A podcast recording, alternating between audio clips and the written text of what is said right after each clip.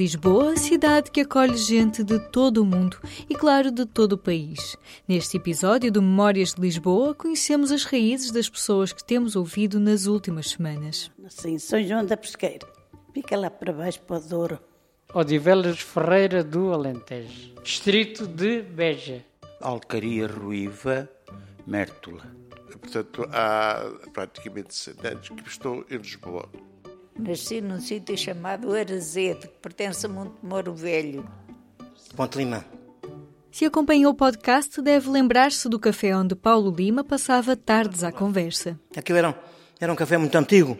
Café taberna, muito antigo. Onde se reuniam lá os... Eu gostava muito de ver aqueles jornalistas e poetas. Havia lá uma tertúlia muito, muito gira. Eu gostava muito de lá ir assistir. Eles tinham lá muitos livros que emprestavam. Emprestavam. Eu, como era um, um comilão dos livros, achei piada aquilo. Foi nesse café que Paulo encontrou um livro sobre a própria família. É engraçado.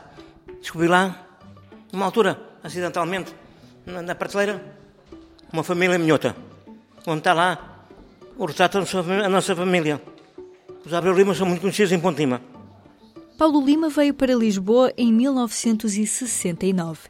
Tinha apenas 10 anos. Eu vim para Lisboa para fugir, que a minha avó queria que eu fosse padre e eu, eu pirei-me.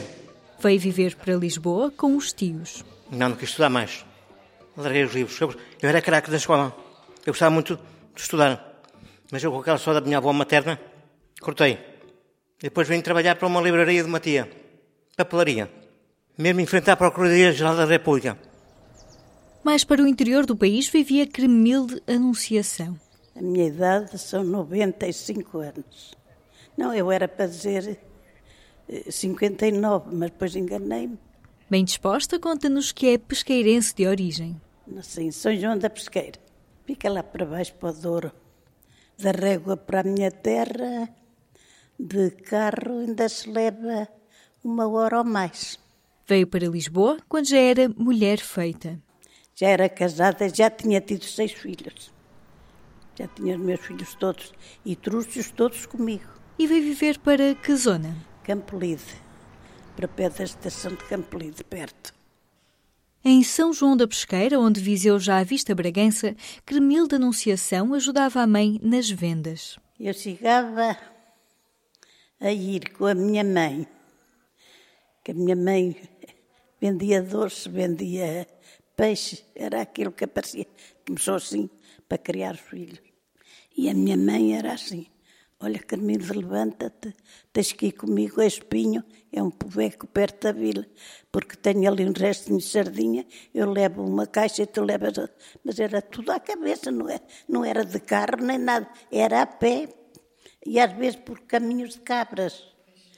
Isto é, de, é autêntico. Cremilde Anunciação já não sabe ao certo há quanto tempo está na capital, mas por mais anos que passem, há quem se lembre bem da vinda para Lisboa. Maria Luísa de Souza é uma delas. Eu trago aqui uma fotografia, eu trouxe para mostrar aqui às colegas, olha, olha, olha quando eu vim da terra, olha. Este é o meu marido, esta sou eu, a minha menina que Deus tem, que tenho aqui ao colinho, esta pequenina, esta é a minha irmã, estes do, estas duas são filhas da minha irmã e estes dois filhos são meus também. Foi os três que eu trouxe, a menina e o casalinho, o meu marido e este sobrinho.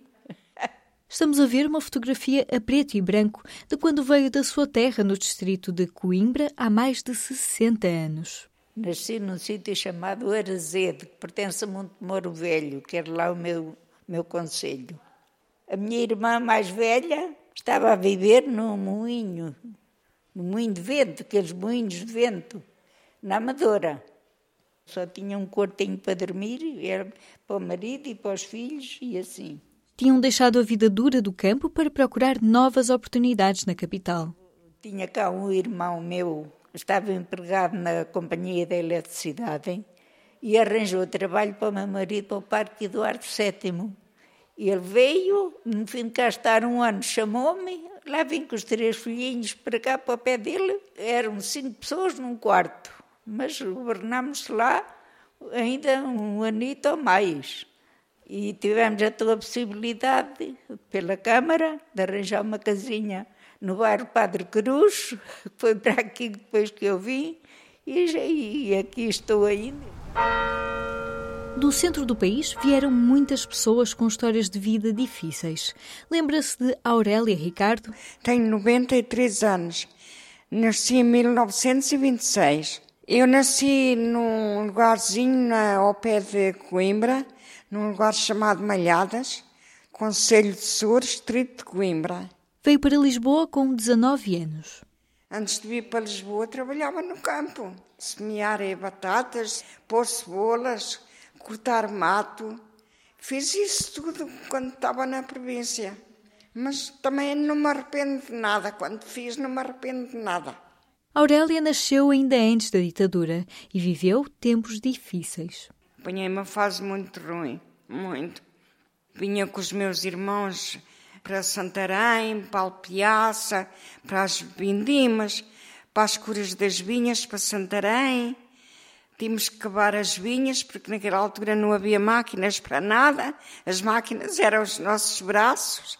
Carlos Rodrigues, sempre cheio de histórias, é alfacinha de gema, mas acompanhava a família da esposa na altura das vindimas. Sabe qual foi a minha primeira bebedeira?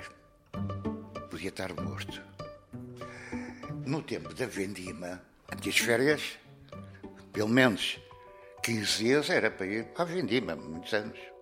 Carlos ajudava o sogro em várias tarefas. Havia sempre uma pessoa lá dentro do lagar a pisar a uva. Calçõezinhos, três, três. O sogro começa a olhar para mim e viu que eu não, eu não era dali.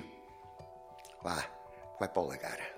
Oh, era isso que eu queria ouvir. Pois não, fresquinho, Aquilo é que eu gostava. Até que um dia. Eu andei a pisar. Tá.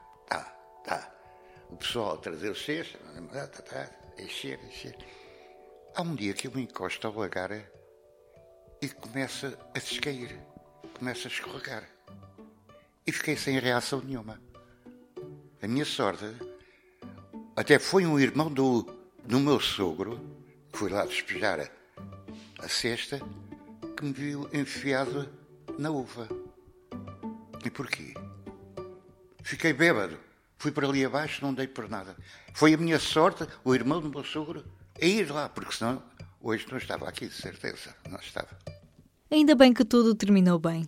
Há ainda muitas histórias de Carlos Rodrigues para ouvir. Depois vim morar para Lisboa. Sozinho. E hoje continuo na minha terra. Esta aldeia grande. Esta aldeia grande que é isto? À capital chegavam pessoas de ainda mais a sul. Manuel António Claudino, 87 anos. Nasci numa freguesia, Alcaria Ruiva, Mértola. No Baixo Alentejo. Eu vim para Lisboa em 57. Depois tive uma oportunidade de escrever uma carta ao senhor Presidente da Câmara, que era o general França Borges, porque ele tinha estado na Índia comigo, como comandante do nosso quartel. E eu aproveitei a oportunidade, porque a vida estava muito má, e fiz chegar ao conhecimento a minha situação. E pronto, arranjei trabalho na Câmara como calceteiro. Na tropa, Manuel Claudino tinha sido colocado em Goa em 1954. E eu depois vim para a minha terra em 57, que foi quando depois vim cá para Lisboa. Porque aquilo a terra também já não dava nada. Depois, uh, embora mal, mas a gente na tropa sempre, ah, sempre abria um bocadinho os olhos e vim para Lisboa à procura de trabalho que não havia nada que fazer lá na terra. Eu ficava lá onde? Na agricultura. Foi o que eu fiz sempre quando era mais novo. Na agricultura também não dava nada. Eu vou à procura de vida e vim cá para Lisboa. A alternativa à capital era sair do país, talvez a salto. Talvez se eu não tivesse vindo para a Câmara, porque nessa altura, logo ao fim de um ano ou dois ou três, as pessoas já começaram a ir para a França, para a Alemanha, e eu possivelmente também teria ido para lá. Mas pronto, meti-me aqui na Câmara e já não fui. Quando era jovem, por onde andava por Lisboa? Olha, era um corrécio, como os outros. Sabe o que era um corrécio? Ah, e para o bairro alto e para os campos todos, aos sábados, aos domingos. O dinheiro também não era muito. Ganhava 20, 26 euros por, eh, por dia. Maria da Graça Soares, de Campo de Ourique, lembra-se dos cuidados que tinha que ter quando saía com os amigos. Eu, por exemplo, e outros colegas isolávamos um bocado. Fazia-se às vezes era bailes em casa. Ou ia-se para as casas regionais. Casa das Beiras, Casa do Alentejo, mas também com certo cuidado, porque os pidos iam lá, frequentavam aquelas casas. E um dia Paulo Lima para matar saudades da província. Havia casas. E há. Por exemplo, Campo há a Casa de Ponte Lima. Fazem lá todas as atividades regionais. A Desfolhada, o Santo António, os Santos Polares. Fazem lá tudo. E há a Casa dos Arcos, ao pé da Sé. São as casas mais conhecidas e que têm mais atividade. A capital acolhe muitas casas regionais para não perder a ligação às origens. Casa de Alentejo, Casa de Tomar, Casa de Albaiazar, Casa da Cidade. Há pai muitas. Mas a que tem mais atividade é Ponte Lima. Isto não é, não, é bairrismo, é a realidade.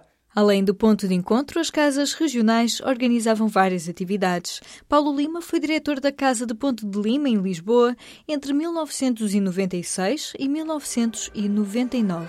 Por exemplo, a Casa de Ponte de Lima fazia atividades tal e qual como faziam em Ponte de Lima. Por exemplo, a Baca das Cordas, no, no Largo da Igreja de Santo estavam.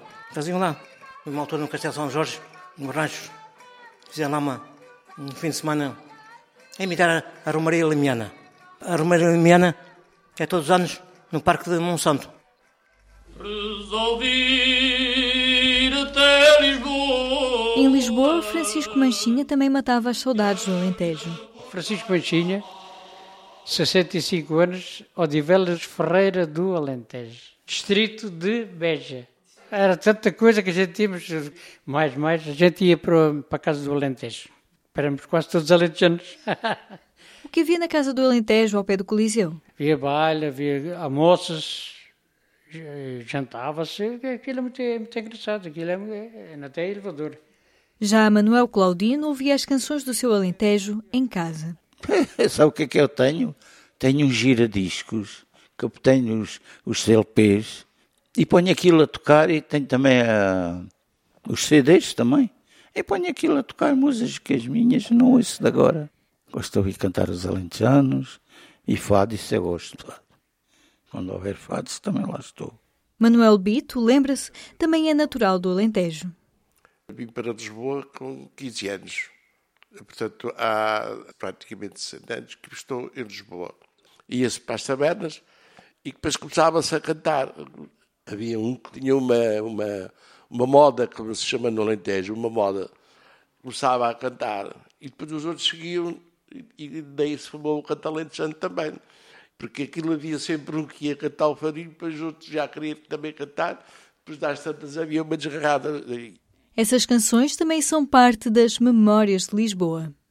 Mas lembro-me daquelas desgarradas em que, uh, porque antes havia aquelas ciumeiras entre homens, somente entre homens e mulheres. E então, quer dizer, elas e eles aproveitavam a desgarrada para atacar o, parceiro, ou o parceiro estava a cantar com eles. Pois, andas com não sei quê, não sei que mais, andas, andas com não sei quantos, quer dizer, não diretamente, mas faziam versos de, de, de, de desgarrar, improvisavam. E por vezes até davam uns, uns arranhões, uns, uns apanhas de cabelo. Francisco Manchinha recorda as desgarradas com outras histórias. Ruas baixinhas, onde houvesse tascas, era certinho. Era. Aquilo, a gente ia se ouvir e depois era desgarrado uns com os outros, e a gente ali estávamos e pronto. E, e assim passávamos a noite. Mas era mais, mais, mais, era pessoal do norte. O Alentejo, assim, para a desgarrada, não é lá grande coisa, mas o norte é mais. Acho que tem mais jeito para fazer logo o verso pegado um com o outro. E o Alentejo não. é. Neste episódio do podcast Memórias de Lisboa, ouvimos Aurélia Ricardo, Carlos Rodrigues, Cremilda Anunciação, Francisco Manchinha, Graça Soares, Luísa de Souza, Manuel Bito, Manuel Claudino e Paulo Lima. Agradecemos o apoio à produção dos Centros Sociais de São Boaventura, Santo Contestável e dos bairros de Padre Cruz e da Flamenga. Memórias de Lisboa é um podcast do público produzido por Aline Flor e Magda Cruz. Este programa tem o apoio da Santa Casa da Misericórdia de Lisboa.